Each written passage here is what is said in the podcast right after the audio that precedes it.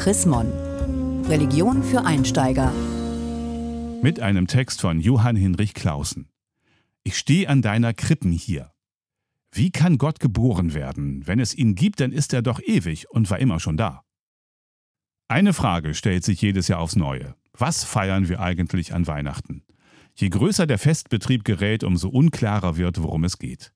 Die klassische theologische Antwort lautet, Gott ist in Jesus Christus Mensch geworden. Am 25. Dezember wird seiner Geburt gedacht. Aber wie kann Gott geboren werden? Wenn es Gott gibt, muss er doch ewig und immer schon da gewesen sein. Schon die ersten Theologen lehrten, dass Gott in Jesus Christus Menschengestalt annahm. Damit wollten sie deutlich machen, dass Jesus nicht nur ein neues Gottesbild gelehrt und vorgelebt hatte, indem er Kranke heilte, ausgegrenzten Gemeinschaft schenkte und am Ende sein eigenes Leben hingab. Sie wollten auch klarstellen, dass er selbst in seiner ganzen Existenz von Geburt bis Tod sogar mit seiner Körperlichkeit eine unmittelbare Nähe Gottes eröffnet habe. In diesem Jesus war Gott selbst den Menschen als Mensch erschienen. Doch einigen christlichen Denkern genügte nicht, dass Gott einmal vor langer Zeit Mensch geworden war. So entwickelte Meister Eckhart 1260 bis 1328 eine mystische Lehre von der Geburt Gottes in der Seele. Ein Christ solle im eigenen Seelengrund die Gegenwart Gottes erfahren, auf eine so intensive und intime Weise, dass seine Seele mit Gott eins würde. Für diesen Augenblick überweltlicher Erfüllung deutete Eckhart das weihnachtliche Leitmotiv um. In ihrem Grund gebiert die Seele gemeinsam mit dem Vater den Sohn. Menschwerdung bezeichnet hier kein mythisches Ereignis zu Beginn unserer Zeitrechnung, sondern das höchste mystische Glaubensglück heute, jederzeit und überall. Beschreiben lässt sich dieser Moment der Erfüllung kaum. Er übersteigt die Möglichkeiten menschlicher Sprache. Wer einen vertrauteren Eindruck von dem gewinnen möchte, was die Geburt Gottes in der menschlichen Seele bedeuten kann, sollte die alten Weihnachtslieder betrachten. Sie malen die Geburt Jesu in schönsten Farben aus, verbleiben aber nicht in der Rührung, sondern versuchen das Menschliche und das Göttliche zusammenzudenken. Einige wählen dabei drastische Bilder, etwa wenn Martin Luther in Vom Himmel hoch, da komm ich her dichtet, so merket nur das Zeichen recht. Die Krippe, Windelein so schlecht. Da findet ihr das Kind gelegt, das alle Welt erhält und trägt.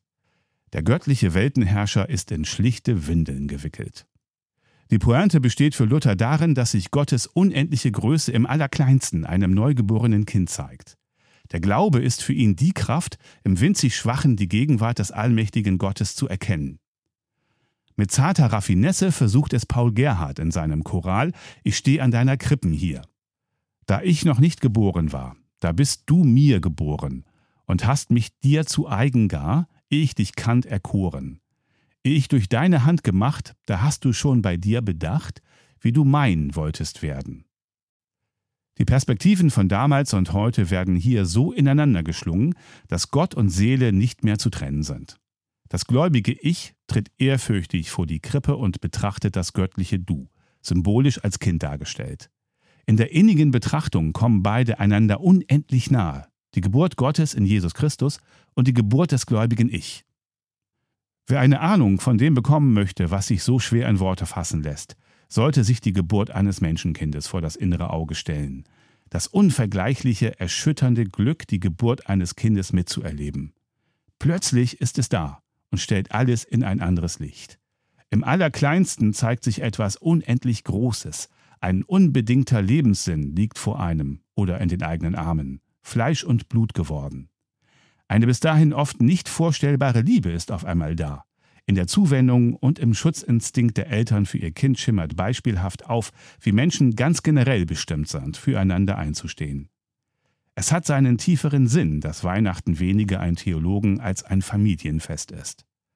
Gelesen von Hans-Gerd Martens, Dezember 2019. Mehr Informationen unter www.chrismon.de